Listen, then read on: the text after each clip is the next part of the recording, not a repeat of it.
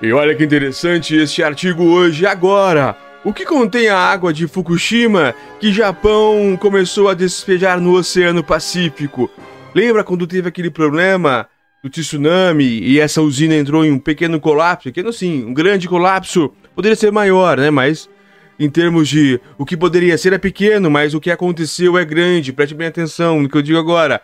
E a China já prevê retaliação se essa água for até lá. Então por que que isso acontece? É muito importante você ficar aqui comigo antenado para as informações do mundo, porque tudo que acontece lá reflete aqui, sim, senhor. Sim, senhores. BBC News Brasil. Aqui é informação. Claro que eu não, não falo pela BBC, eu, eu leio a BBC. Eu não tenho nenhum tipo de vínculo com eles. Ainda. Ainda, quem sabe um dia eles não me veem e não me fazem uma pequena proposta. E aí sim eu vou ler mais e mais e mais. E sempre assim, com pequena reação.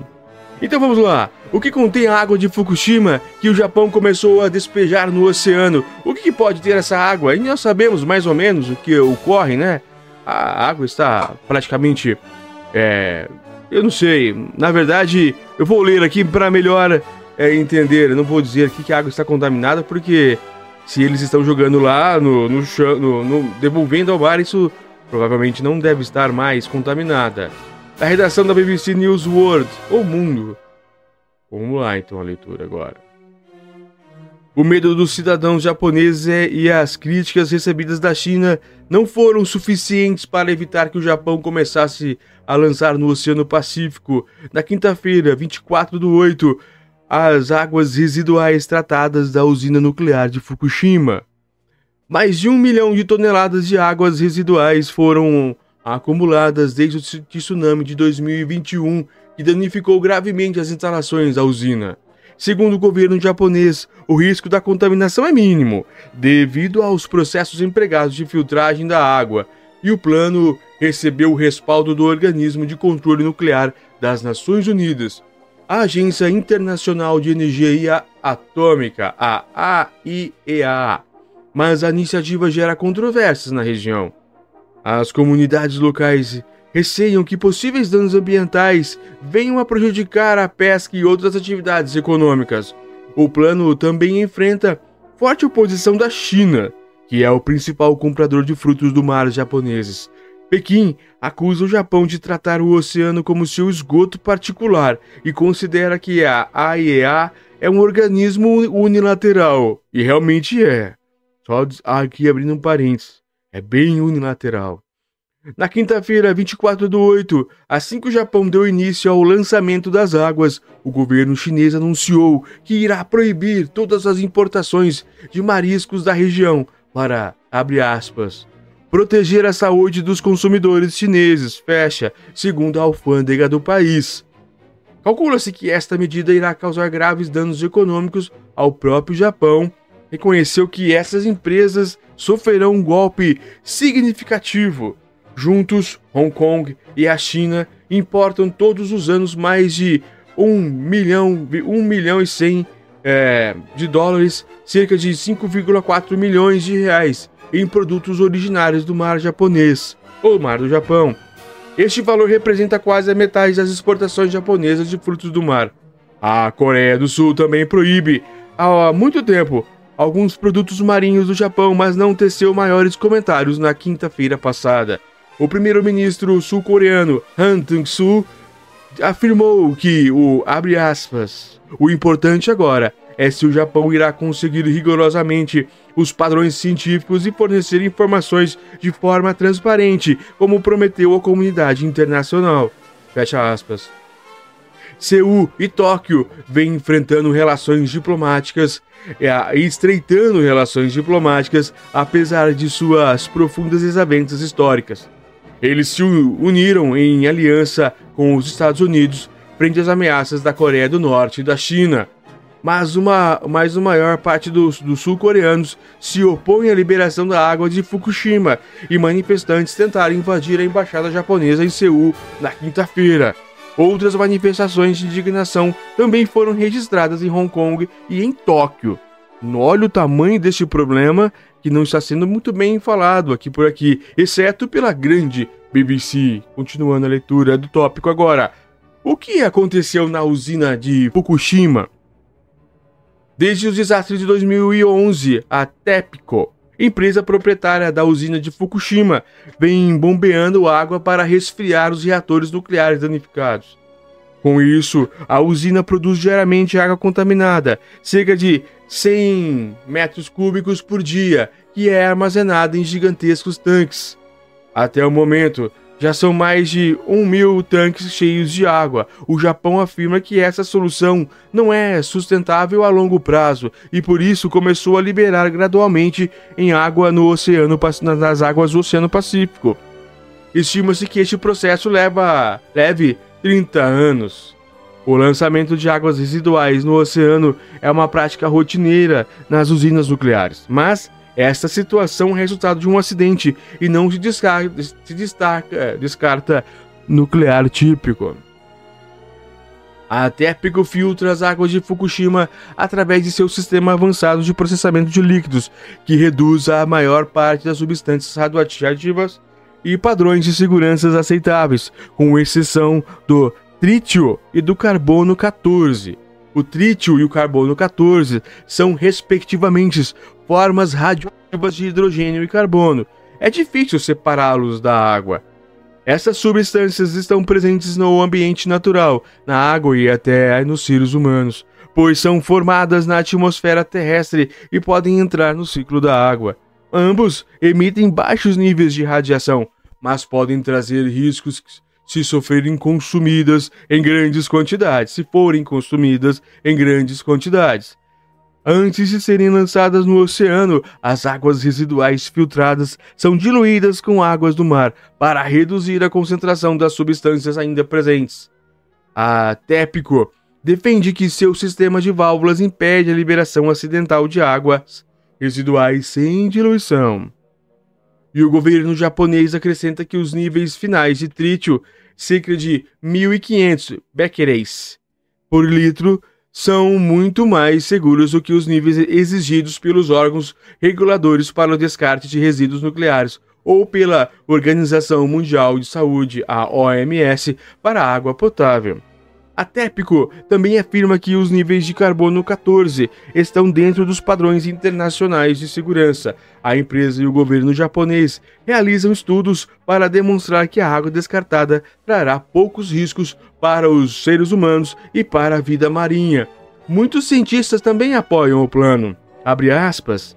A água descartada será uma gota no oceano, tanto em volume quanto em radioatividade. Não há evidências de que esses níveis extremamente baixos radiosótopos tenham efeitos prejudiciais à saúde. Fecha. Nem, disse o patologista molecular Gary Thomas, que trabalhou com cientistas japoneses em pesquisas sobre a radiação e assessorou a AIEA nos relatórios produzidos pela agência sobre Fukushima. É tópico. O que dizem os críticos? Mas nem todos estão convencidos pelos argumentos da empresa e do governo japonês. Antes do anúncio da aprovação do plano da AIEA, a ONG Greenpeace eh, publicou o relatório levantando preocupações com o processo de tratamento conduzido pela TEPCO.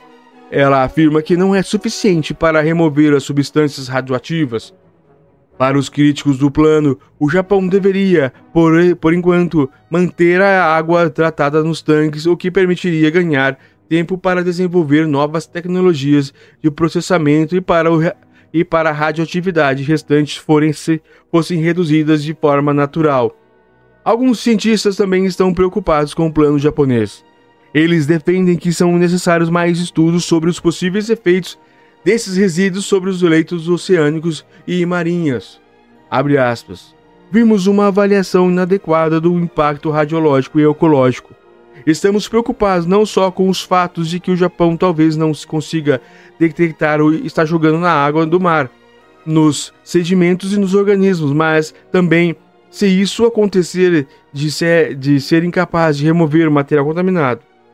Não há como colocar o gênio de volta à garrafa, explicou a BBC e o biólogo marinho Robert Richmond, professor da Universidade do Havaí.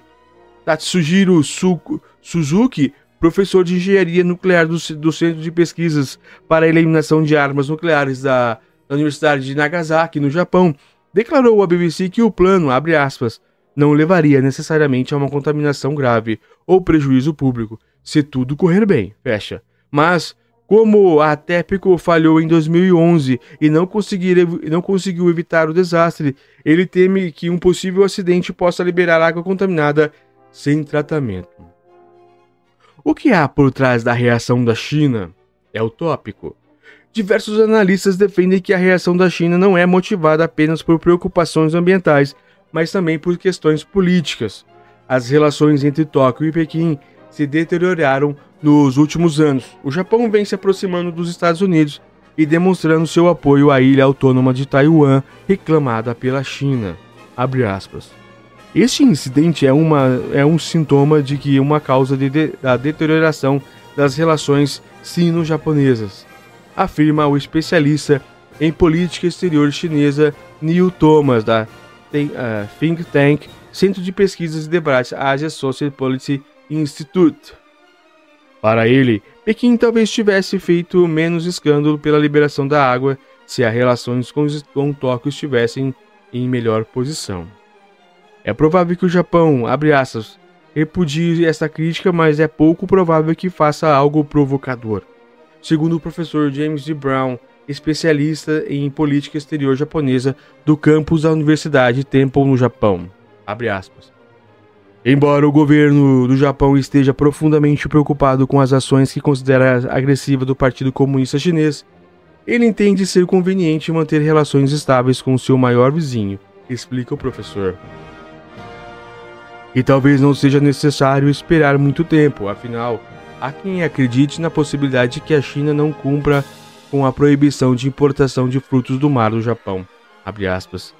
Há dificuldades econômicas cada vez maiores da China podem fazer com que qualquer proibição seja relativamente breve e limitada para reduzir o impacto negativo sobre os importadores chineses e o sentimento dos empresários, acrescenta Thomas.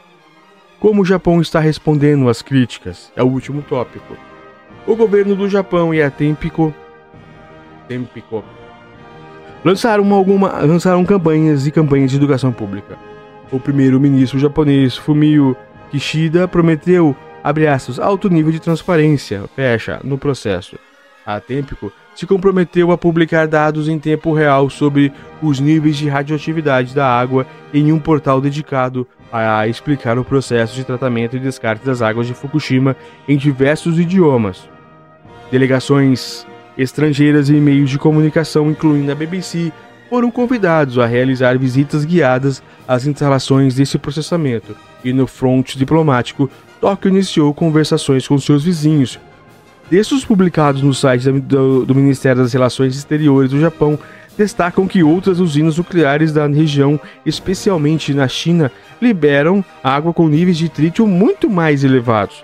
A BBC conseguiu confirmar alguns dos números fornecidos pelo governo japonês com informações das, usinas nucleares chinesas disponíveis ao público. Mas o maior argumento pode ser o relatório da AIEA, publicado pelo chefe da agência, Rafael Grossi, durante sua visita ao Japão em julho. O relatório foi divulgado após uma investigação que durou dois anos. A agência concluiu que a TEPCO e as autoridades japonesas estão cumprindo com os padrões internacionais de segurança em diversos aspectos, que incluem as instalações, inspeções de conformidade, monitoramento ambiental e av avaliações de radioatividade. Gross afirmou que o plano teria impacto radiológico insignificante para as pessoas e para o meio ambiente, com colaboração da Tessa Young, Yuna Kim e Tika Nakayama, que é da BBC Londres. Um forte abraço a todos e espero que tenham gostado.